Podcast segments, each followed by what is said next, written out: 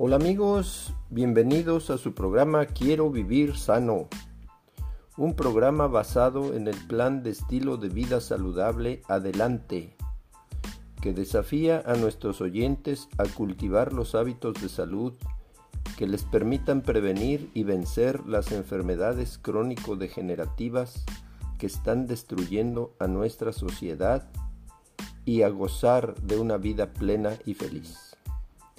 Disfruten esta fascinante aventura y si gustan, escúchenla y compártanla por Apple Podcast y por Spotify.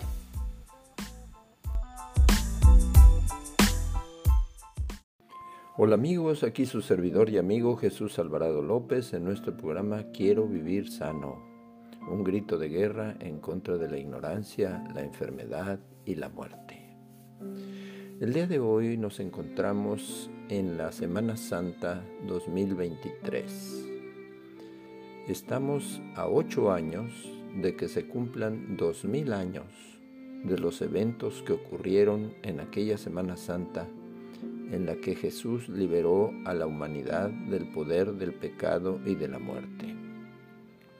Fueron eventos que tienen trascendencia eterna y por eso se conmemoran en todo el mundo cada año. Pero valdría la pena irnos preparando para conmemorar en 2031 la historia más trascendente para toda la humanidad. Frente al monte de los olivos, Jesús dijo a dos de sus discípulos que entraran al pueblo y que allí hallarían un asno que nadie había montado Desatadlo y traedlo, les dijo el Señor. Cuando los dueños del pollino les preguntaron por qué lo llevaban, ellos le dijeron, porque el Señor lo necesita. Los discípulos pusieron sus mantos sobre el asno y Jesús lo montó. Muchos tendían sus mantos y ramas de árboles por el camino mientras Jesús pasaba. La multitud gritaba llena de júbilo, Hosana, bendito el Rey que viene en el nombre del Señor. Los enemigos se enojaron y le dijeron al Señor que callara a la gente. Pero él les contestó, si ellos callaran, las piedras clamarían. A Jesús le agrada que su pueblo le alabe. Jesús purifica el templo.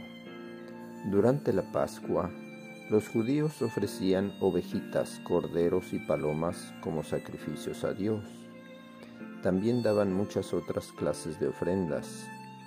Lo malo era que a pesar de que daban todo esto, no respetaban el templo, sino que lo habían convertido en un mercado y lugar de cambio de dinero. Cuando Jesús llegó y vio aquel desorden, se sintió muy disgustado haciendo uso de su autoridad divina y obedeciendo una profecía antigua, echó fuera a los que allí vendían y compraban. Volcó las mesas de los que cambiaban dinero y las sillas de los que vendían palomas. Él les dijo, escrito está, mi casa es casa de oración, pero ustedes la han convertido en cueva de ladrones. Aquí aprendemos a honrar la casa de Dios. Jesús celebra la primera Santa Cena. Jesús y sus discípulos se encontraban alrededor de la mesa para la comida de Pascua. Entonces les dijo Jesús, cuánto he deseado comer con vosotros esta Pascua. Y luego tomó un pedazo de pan, lo partió y dio a sus discípulos diciendo, Tomad, comed, esto es mi cuerpo. Después tomó una copa de vino, la bendijo y les dio diciendo, Bebed de esa todos, porque esto es mi sangre del nuevo pacto. El pan y el vino que usó Jesús, así como los que usamos hoy cuando se celebra la Santa Cena en la iglesia, son símbolos de cosas espirituales. Nadie estaba comiendo la carne ni bebiendo la sangre de Jesús él lo dijo en sentido espiritual. Con este acto solemne recordamos la muerte de Jesús para nuestra salvación. también anunciamos la segunda venida de Cristo para llevarnos con Él al cielo. En un libro de una autora inspirada dice que comer la carne y beber la sangre del Hijo de Dios es aceptarlo como Salvador personal, creer que perdona nuestros pecados y que somos completos en Él. Jesús lavó los pies de sus discípulos. Jesús se levantó de la mesa donde comía con sus discípulos. Se quitó el manto y luego se amarró una toalla en la cintura. Luego puso agua en un lebrillo y se puso a lavarles los pies y a secárselos. Si yo, el Maestro y Señor, les he lavado los pies a ustedes, ustedes deben lavárselos los unos a los otros, decía Jesús, porque ejemplo os he dado para que como yo he hecho, vosotros también hagáis.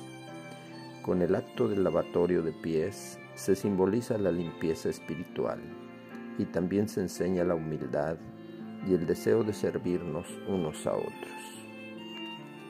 Después Jesús fue al huerto de Getsemaní. Jesús llevó a sus discípulos al huerto de Getsemaní en el monte de los olivos. Allí oró al Padre, confesando que sentía una tristeza profunda. Él sabía que ya pronto llegaría el momento de sus sufrimientos y su muerte. Los discípulos también estaban muy preocupados y tristes porque Él les había anunciado todo lo que iba a suceder. Cuando llegaron al huerto, Jesús les dijo, Velad y orad para que no entréis en tentación. Pero ellos no pudieron orar con Él. Se sentían muy deprimidos y débiles. Y luego se apartó de ellos y se arrodilló a orar con estas palabras. Padre mío, si es posible, pase de mí esta copa pero no sea como yo quiero, sino como tú. Esto nos enseña que Jesús se sometió a la voluntad del Padre en todo. Imitémoslo siempre, sometiendo nuestra voluntad a Dios. Después vino la traición de Judas y el arresto de Jesús. Jesús todavía estaba con sus discípulos cuando Judas llegó al huerto de la oración.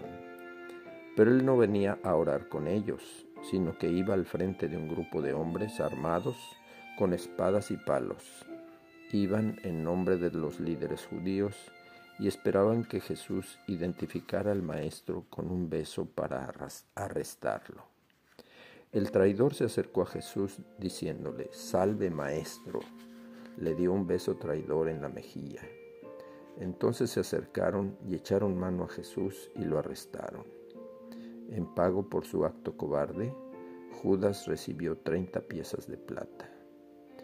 Pidamos a Dios que nos ayude a ser fieles a Jesús y nunca traicionarlo. Después Jesús fue llevado ante Caifás. Los principales sacerdotes y el concilio judío llevaron al Señor a la casa del sumo sacerdote Caifás. Trataban de encontrar alguna acusación contra Jesús para condenarlo a muerte. Sin embargo, nunca hallaron nada malo en él, a pesar de tantos testigos falsos que trajeron.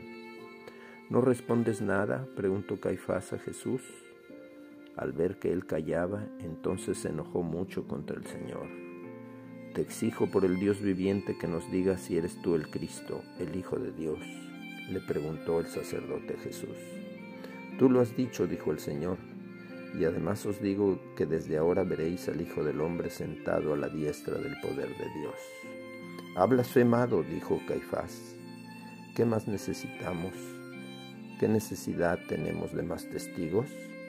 Así fue como condenaron a muerte a Jesús, pero él con gusto dio su vida para salvarnos del mal. Vamos a hacer una pausa y continuamos en un momento más. Hola amigos, aquí su servidor y amigo Jesús Alvarado López. En nuestro programa Quiero vivir sano, un grito de guerra en contra de la ignorancia, la enfermedad y la muerte.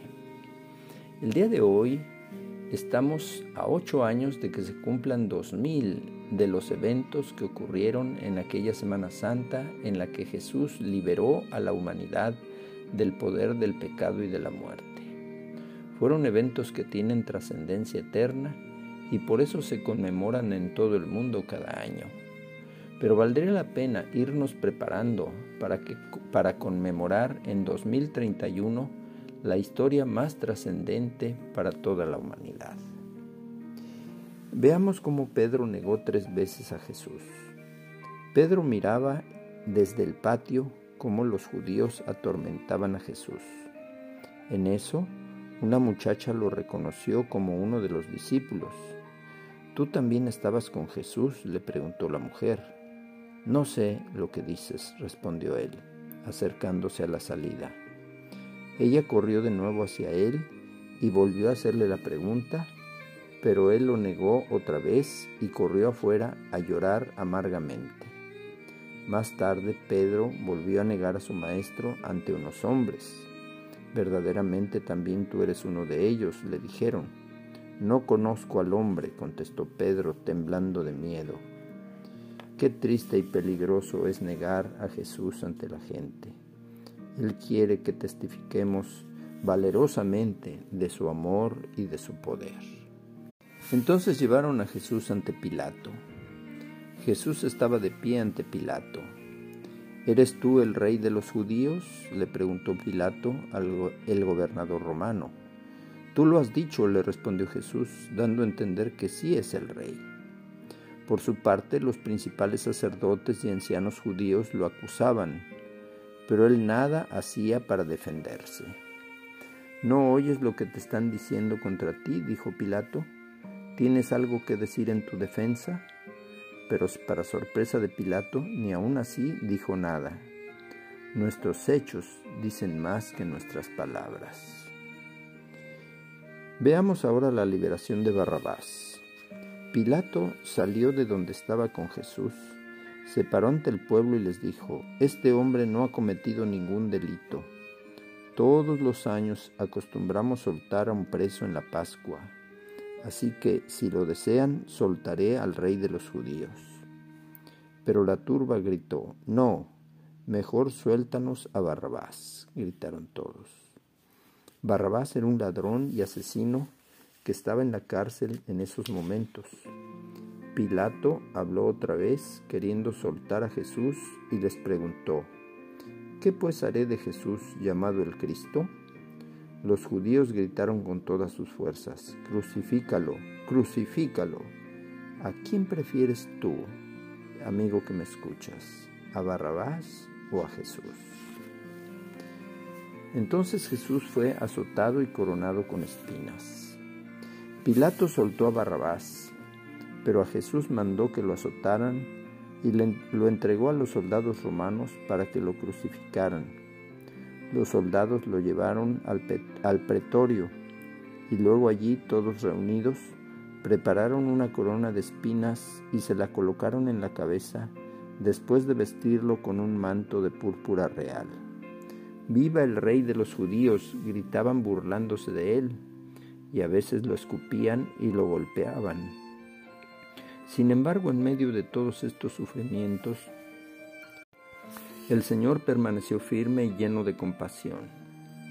Imitemos la paciencia de Jesús y reconozcamos que todo lo que hizo lo hizo por amor a nosotros, porque de tal manera amó Dios al mundo que ha dado a su Hijo unigénito, para que todo aquel que en Él cree no se pierda, mas tenga vida eterna. Entonces Pilato se lavó las manos cuando Pilato se dio cuenta de que no estaba logrando nada y que estaba a punto de formarse un disturbio, pidió que le trajeran un lebrillo con agua y se lavó las manos en presencia del pueblo. Soy inocente de la sangre de este hombre justo, dijo, allá ustedes. Entonces todos le respondieron, que su sangre caiga sobre nosotros y nuestros hijos. Ah, nosotros en, nuestra época no debemos seguir el ejemplo de Pilato. Él pudo haber protegido la vida de Jesús, pero no quiso responsabilizarse. Y por otro lado, el plan de Dios era que su Hijo diera su vida por nosotros los pecadores. Pero no debemos ser cobardes como lo fue Pilato. Entonces Jesús llevó su cruz. Por último, Los soldados, ya cansados de su cruel entretenimiento atormentando a Jesús, le quitaron el manto de púrpura y le pusieron su ropa y se lo llevaron para crucificarlo. Lo sacaron de la ciudad y lo hicieron llevar su cruz a cuestas hacia el lugar llamado la calavera o el Calvario. En el camino hallaron a un hombre llamado Simón Sireneo y lo obligaron a llevar la cruz de Jesús. ¿Qué harías tú por Jesús? ¿Estás dispuesto a ayudar a Jesús? ¿Estás dispuesto a llevar su cruz? ¿Estás dispuesto a llevar tu cruz? Entonces pasamos a la crucifixión y muerte de Jesús. Cuando llegaron al Calvario, los soldados romanos clavaron los pies y las manos de nuestro Señor Jesucristo en la cruz. En la parte alta de la cruz pusieron un rótulo que decía, Este es Jesús, el Rey de los judíos. Junto a él crucificaron también a dos ladrones, uno a cada lado. La gente que pasaba por allí se burlaba de él diciendo, a otro salvó, a sí mismo no, no se puede salvar. Desciende de la cruz si eres hijo de Dios. A las doce del, del mediodía todo quedó oscuro hasta las tres de la tarde. La, la luz del sol se fue y el velo del templo se rasgó. Ya en la cruz el Señor demostró su amor y paciencia al orar por los que lo maltrataban diciendo, Padre, perdónalos porque no saben lo que hacen. Mientras estaba en la cruz, Jesús vio a su madre y a Juan y le pidió a este discípulo que cuidara de ella, pues ya era una anciana. Al final Jesús clamó, Padre, en tus manos encomiendo mi espíritu, y así fue como murió. El centurión que estaba junto a la cruz, al ver que había muerto así, dijo, verdaderamente este era el Hijo de Dios. Vamos a hacer una pausa y continuamos en un momento más. Hola amigos, aquí su servidor y amigo Jesús Alvarado López en nuestro programa Quiero vivir sano, un grito de guerra en contra de la ignorancia, la enfermedad y la muerte. Eh, estamos a ocho años de que se cumplan dos mil de los eventos que ocurrieron en aquella Semana Santa en la que Jesús liberó a la humanidad del poder del pecado y de la muerte. Fueron eventos que tienen trascendencia eterna y por eso se conmemoran en todo el mundo cada año. Pero valdría la pena irnos preparando para conmemorar en el 2031 la historia más trascendente para toda la humanidad. Sus huesos no fueron quebrados, los soldados quebraron las piernas de los dos hombres crucificados con Jesús. Cuando fueron a quebrar las del Señor, vieron que ya estaba muerto y no lo hicieron. Uno de los soldados le atravesó entonces el costado, de donde brotó sangre y agua. Esas cosas sucedieron porque se tenía que cumplir las escrituras que decían, ninguno de sus huesos será quebrado. Hablemos de la sepultura de Jesús. Al llegar la noche, un hombre rico de Arimatea llamado José, quien por miedo a los judíos había guardado en secreto que era discípulo de Jesús, fue a Pilato y le pidió su cuerpo. Luego lo envolvió en una sábana limpia y lo puso en un sepulcro nuevo labrado en una peña que acababa de comprar. Entonces hizo que rodaran una piedra grande para cerrar la entrada. Debemos tomar ejemplo de José de Arimatea que fue muy valiente, dio la cara por Jesús y ayudó para darle cristiana sepultura. Hablemos de la resurrección de Jesús. Juan llegó a la tumba de Jesús y vio las sábanas sobre el suelo, pero no se atrevió a entrar. En eso llegó Pedro y entró a la tumba y al ver también los lienzos entró. Luego entró también el discípulo amado y al ver creyó que Jesús había resucitado. Dos ángeles anuncian la resurrección de Jesús. Muy temprano, el domingo en la mañana, unas mujeres vinieron a la tumba a ungir el cuerpo de Jesús con las especies aromáticas que habían preparado. Hallaron que la piedra del sepulcro había sido quitada y que el cuerpo de Jesús no estaba allí. ¿Por qué buscan en la tumba al que vive? Les preguntaron dos varones con ropas resplandecientes. No está aquí, ha resucitado. En ese momento María mira a su alrededor y ve a alguien cerca de ella. Suponiendo que se trataba del jardinero, le dice, Señor, si le has llevado tú, dime dónde le has puesto. Entonces el jardinero habla.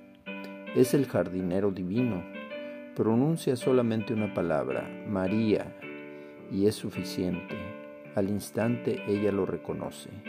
Maestro, exclama ella volviéndose a él. No me toques, le dice él, porque no he subido todavía a mi Padre.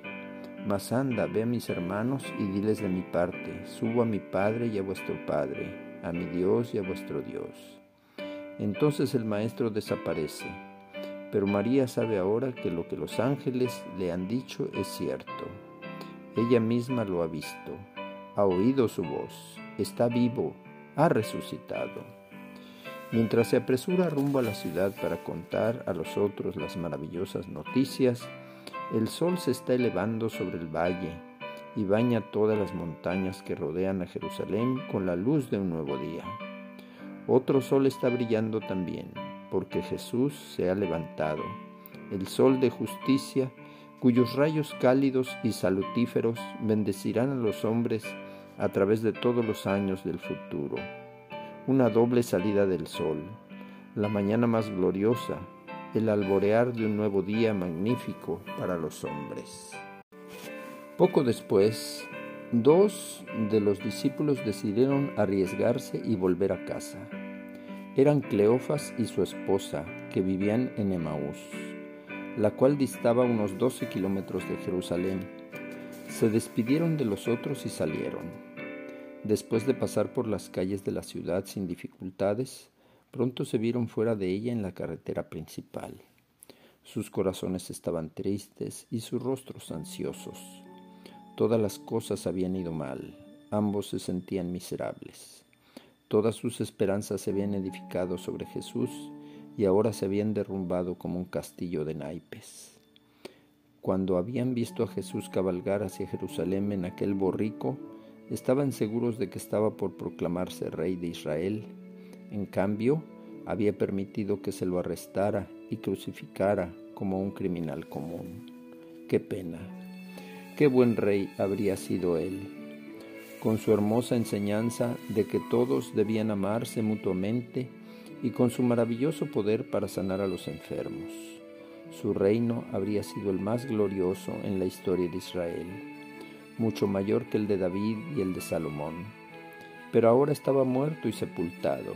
En fin, había sido sepultado, pero nadie sabía dónde estaba su cuerpo. Qué raro. No había otra cosa que hacer más que volver a trabajar y olvidarlo todo.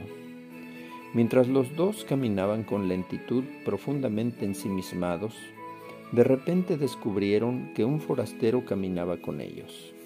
Sorprendidos, deben haber sentido la tentación de preguntarle, ¿de dónde vienes? Pero eran demasiado corteses como para hacerle esa pregunta. Sencillamente continuaron caminando. El personaje misterioso habló primero.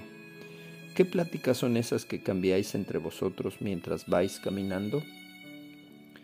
Cleofas lo miró. ¿Eres tú el único forastero en Jerusalén que no te enteraste de las cosas que estos días ocurrieron en la ciudad? ¿Cuáles? preguntó el extraño, inocentemente. Lo de Jesús Nazareno, dijo Cleofas, contento de poder contar toda la historia a alguien que no la había conocido antes.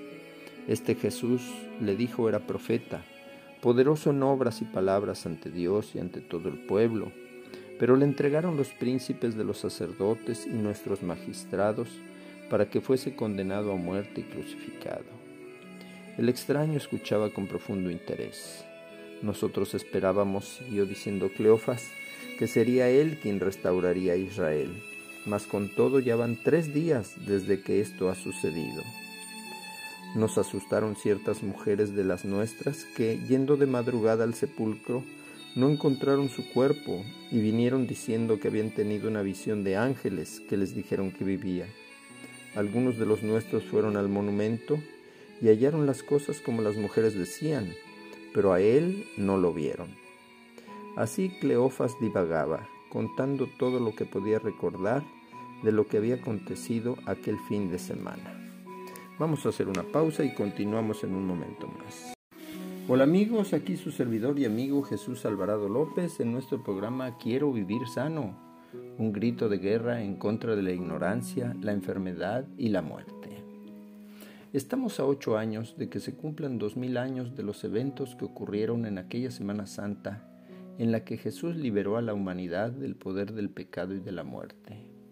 Fueron eventos que tienen trascendencia eterna y por eso se conmemoran en todo el mundo cada año. Pero valdría la pena irnos preparando para conmemorar en 2031 la historia más trascendente para toda la humanidad. Y en nuestro programa Quiero Vivir Sano queremos compartir con ustedes estas historias que nos llenan de esperanza a nuestro corazón. Con todo respeto, el forastero escuchó hasta el final y entonces, para gran sorpresa de ambos, los reprendió con amabilidad por haber sido tan Oh hombres sin inteligencia y tardos de corazón, les dijo para creer todo lo que vaticinaron los profetas. ¿No era preciso que el Mesías padeciese esto y entrase en su gloria? Así, aunque no tenía la Biblia consigo, le citó pasaje tras pasaje de memoria, y comenzando por Moisés y por todos los profetas, les fue declarando cuanto a él se refería en todas las escrituras. Qué estudio maravilloso de la Biblia debe haber sido ese. Diez kilómetros de caminata, mientras los dos discípulos se admiraban del extraordinario conocimiento de su recién hallado amigo. Al llegar cerca de Maús, el forastero fingió seguir adelante, pero los otros que tanto habían disfrutado su compañía no quisieron dejarlo. Quédate con nosotros, insistieron, pues el día ya declina. Así el extranjero quedó para la cena y Cleofas le pidió que diera las gracias, lo cual hizo alegremente. Fue entonces al tomar el pan y bendecirlo, cuando lo reconocieron como el Salvador. Jesús, Maestro, exclamaron, pero ya se había ido, desapareció de su presencia. De manera que María Magdalena tenía razón. Después de todo habían visto al Señor. Por cierto que estaba vivo. Qué noticia maravillosa. Debían comunicarlo a los demás de inmediato. Nosotros también podemos decirle a Jesús, quédate con nosotros, porque la historia humana se termina.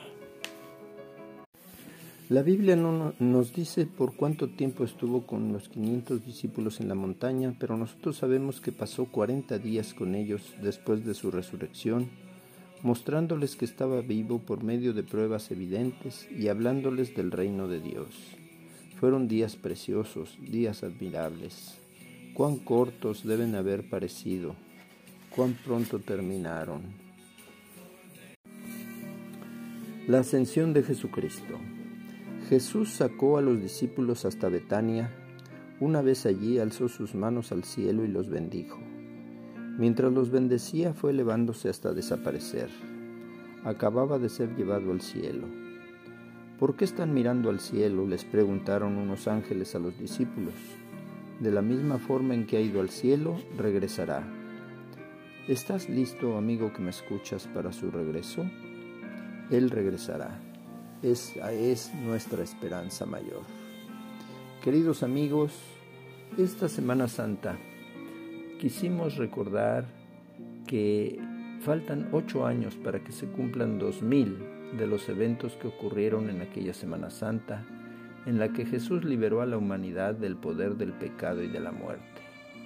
Fueron eventos que tienen trascendencia eterna, por eso se conmemoran en todo el mundo cada año. Pero valdría la pena irnos preparando para conmemorar en el 2031 la historia más trascendente para toda la humanidad. Al despedirnos le decimos a todos nuestros oyentes que el Señor nos bendiga y nos guarde que haga resplandecer su rostro sobre nosotros y tenga de nosotros misericordia. Que Dios alce a nosotros su, su rostro y ponga en nuestro corazón la paz del cielo que sobrepasa todo entendimiento. Hasta la próxima.